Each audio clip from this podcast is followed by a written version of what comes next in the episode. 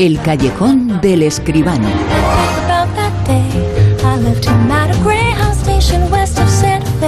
Un callejón en el que siempre tenemos una pantalla, proyectamos el cine, hablamos del séptimo arte con José Manuel Escribano.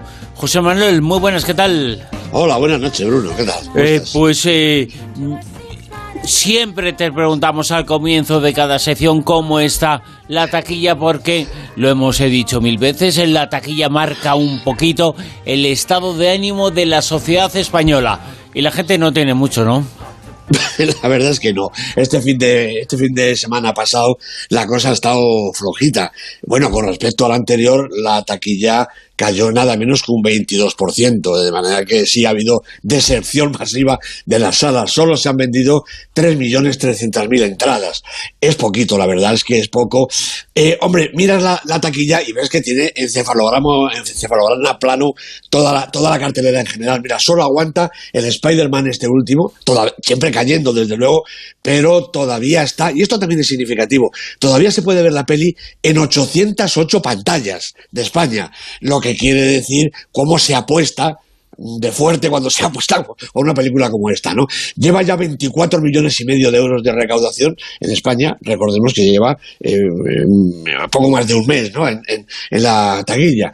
Y en todo el mundo, un millón seiscientos mil, eh, eh, perdón, 1.600 millones de dólares, lo cual quiere decir que hay películas taquilleras y otras no tanto, ¿no? A ver si estas películas taquilleras llegan de verdad a España, no solo el Spider-Man este, sino todas las que faltan, y realmente la taquilla se anima entre eso y que se nos vaya olvidando un poquito el miedo a ver si es posible. Yo creo que este, este fin de semana ha estado mejor, ¿eh? No tengo datos, por supuesto, porque estamos a la mitad ahora mismo, pero me da la impresión de que este fin de semana va a ser un poquito mejor.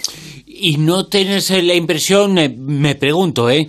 de que igual como no acaba de despegar eh, la taquilla, hay unos cambios en de hábito que seguramente la pandemia es una reflexión que hago. La pandemia puede cambiar un poco el mundo de la exhibición, del negocio, no del cine en sí, sino de la forma de llegar a la gente, de eh, emitirse, de no ir, no tanto el cine, la pequeña pantalla a través de plataformas, que ha sido un poco el eh, COVID-19 un antes y un después y que nos eh, tenemos que bueno, adaptar al hecho de que ha podido haber un cambio grande. Yo creo que sí, Bruno, y, no es algo que vaya a pasar, sino que está pasando ya, se está iniciando este cambio de tendencia, ¿no?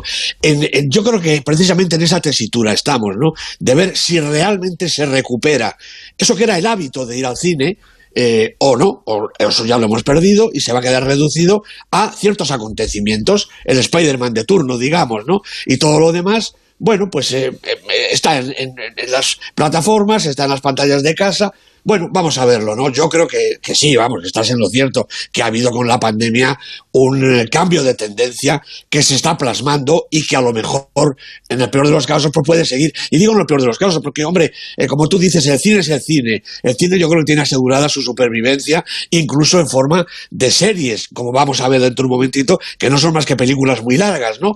Pero realmente la asistencia a las salas, ese sector de la exhibición que realmente está ahora mismo en peligro, pues tiene, tiene esa problemática. ¿Vamos a volver masivamente a los cines o no?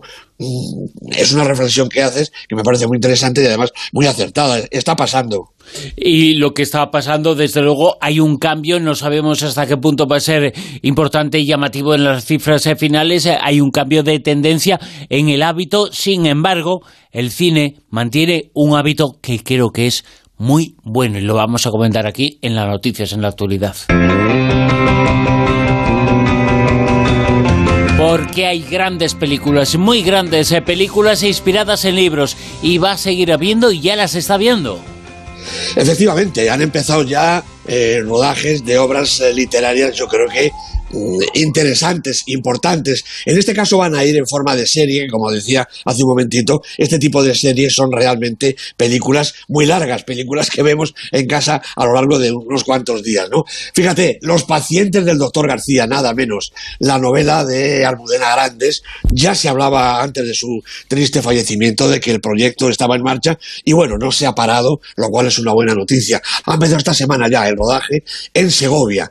El guion es de José Luis Martín y dirige Juan Noguera, el mismo de, Isabel y Sin Identidad. ¿no? Los protagonistas son Javier Rey, Verónica Echegui y Tamar Novas. Me parece que un trío verdaderamente importante en cualquier pantalla.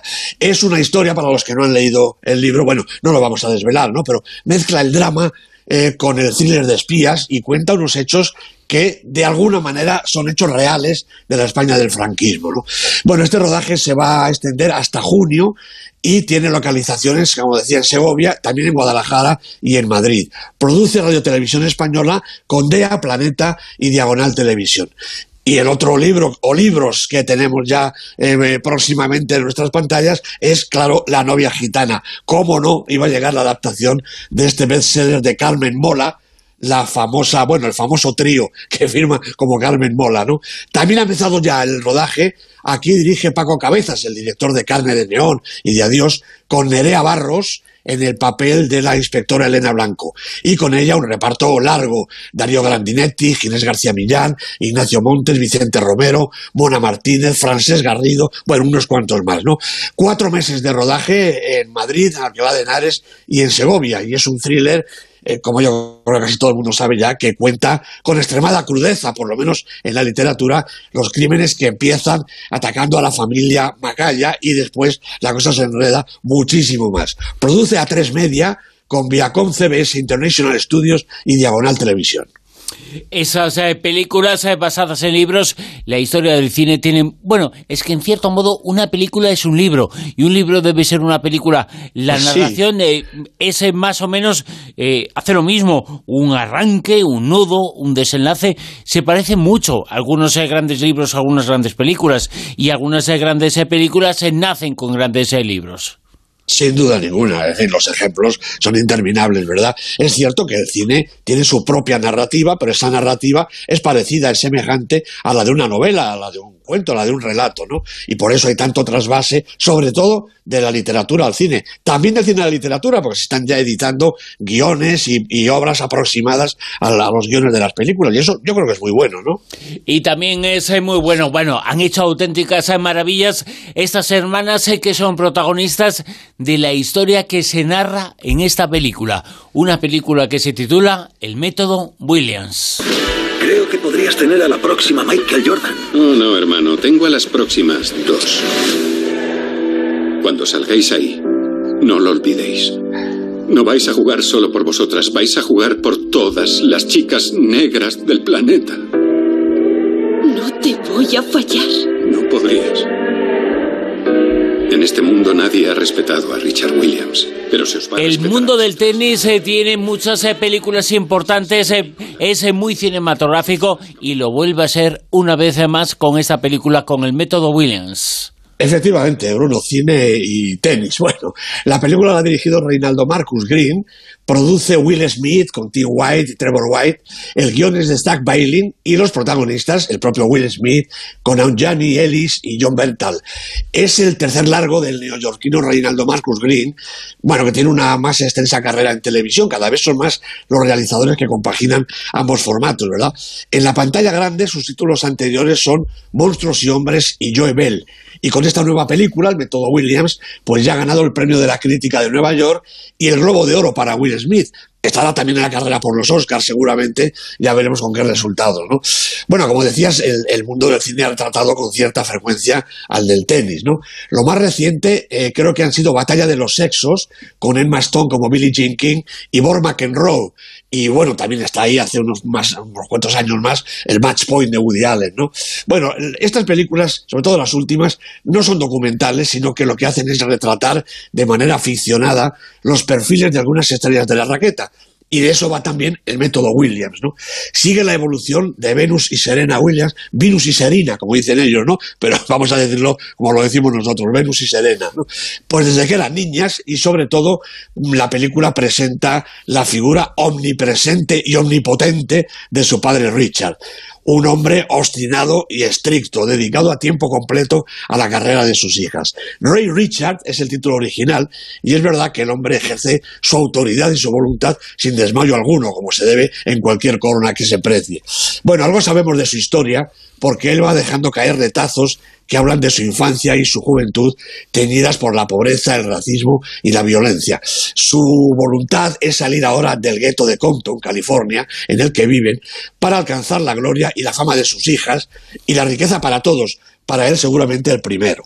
Bueno, la película, con producción ejecutiva de las dos hermanas, de Venus y de Selena, nos lo muestra con su mujer y sus cinco hijas y enseña, dentro de la solidez de su carácter, su lado más amable. Richard Williams tenía, bueno, tiene en realidad, porque es un personaje real, un pasado bastante más oscuro, complicado y más amargo de lo que aparece en la pantalla. Sí que vemos su decisión y su obsesión por llevar a sus hijas al Olimpo del tenis.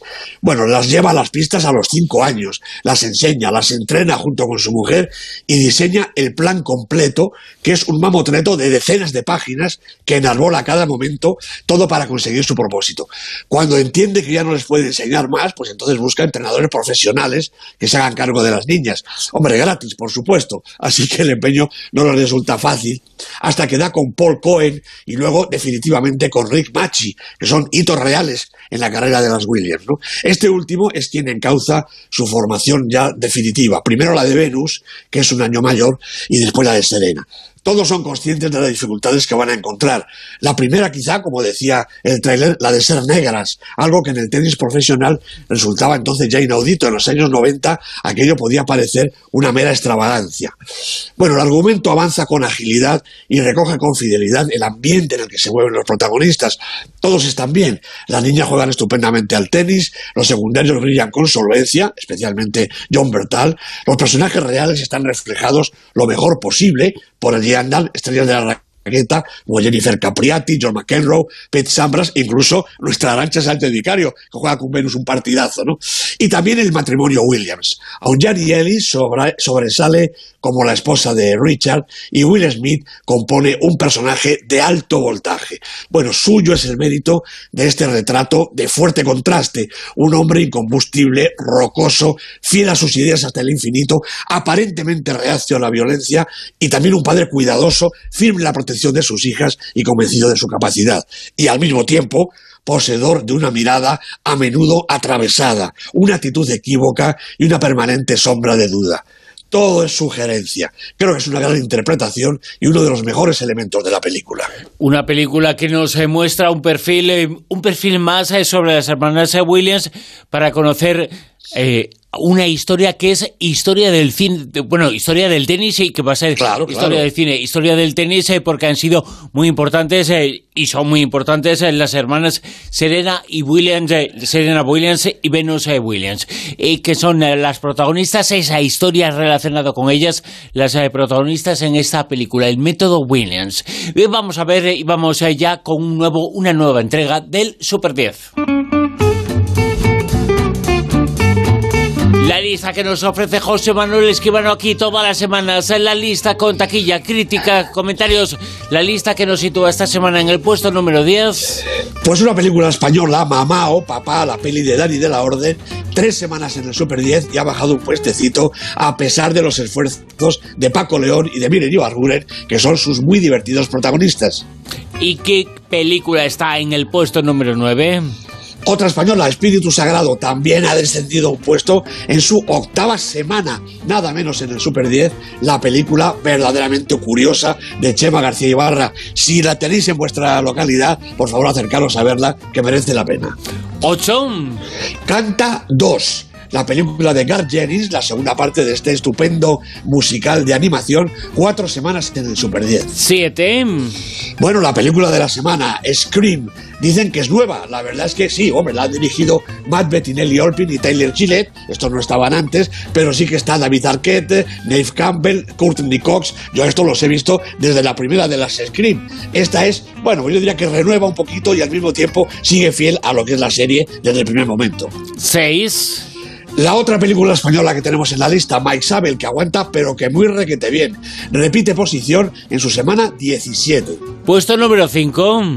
Dice que qué vemos cuando miramos al cielo. Bueno, pues habrá que saberlo, habrá que preguntárselo. Dos semanas en la lista, repite posición la película de Georgia nos viene, dirigida por Alexander Koverice. En el 4. Pues el super taquillón de la temporada Spider-Man, No Way Home. John Watts es el director, Tom Holland, uno de los protagonistas junto a El Zendaya y otros que no voy a revelar. Cinco semanas en el Super 10. En el puesto número 3. También repite posición porque de los primeros puestos no hay que ya los baje. Fue La mano de Dios, la estupenda película de Paolo Sorrentino con Filippo Scotti y el gran Tony Servilo. Cuatro semanas en la lista. Dos. La crónica francesa, claro, aquí está Wes Anderson con Bill Murray y todos sus amigos. Trece semanas nada menos en el Super 10. Y en lo más alto de la lista, en lo más alto del Super 10, eh, repite en el puesto número uno. Efectivamente, repite por tercera semana consecutiva El contador de cartas, esta película dura, pero esta película extraordinaria, de Paul Schrader, con un fantástico Orisa- Oscar Isaac, con Tiffany Haddish, un reparto realmente estupendo.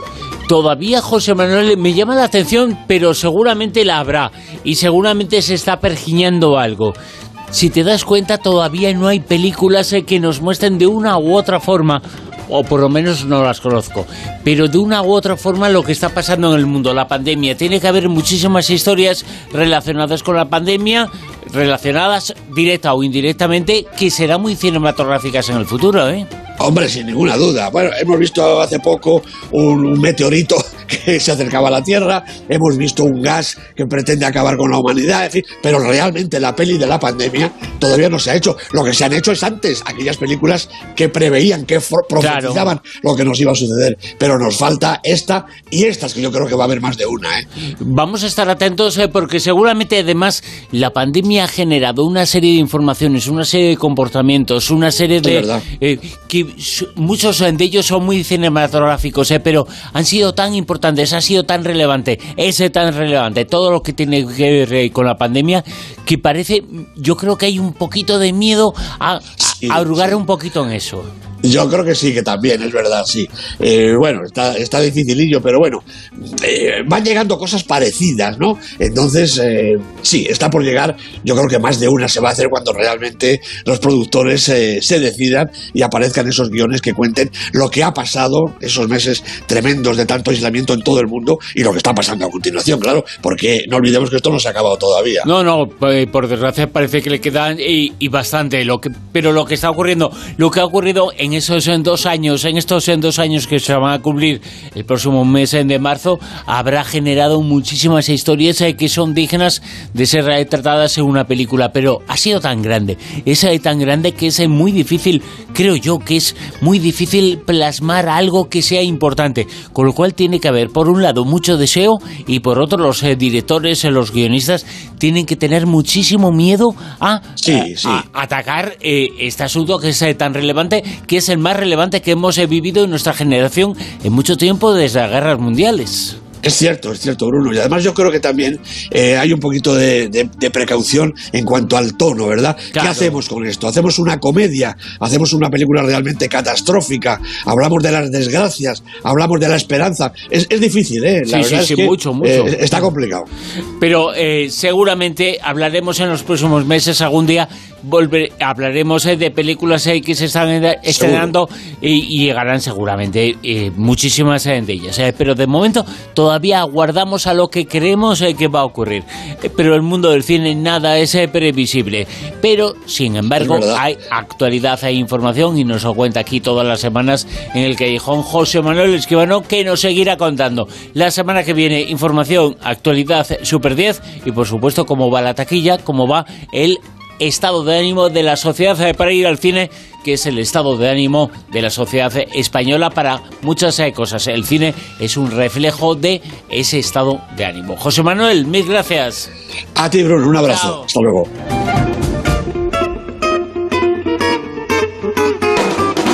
En Onda Cero, La Rosa de los Vientos.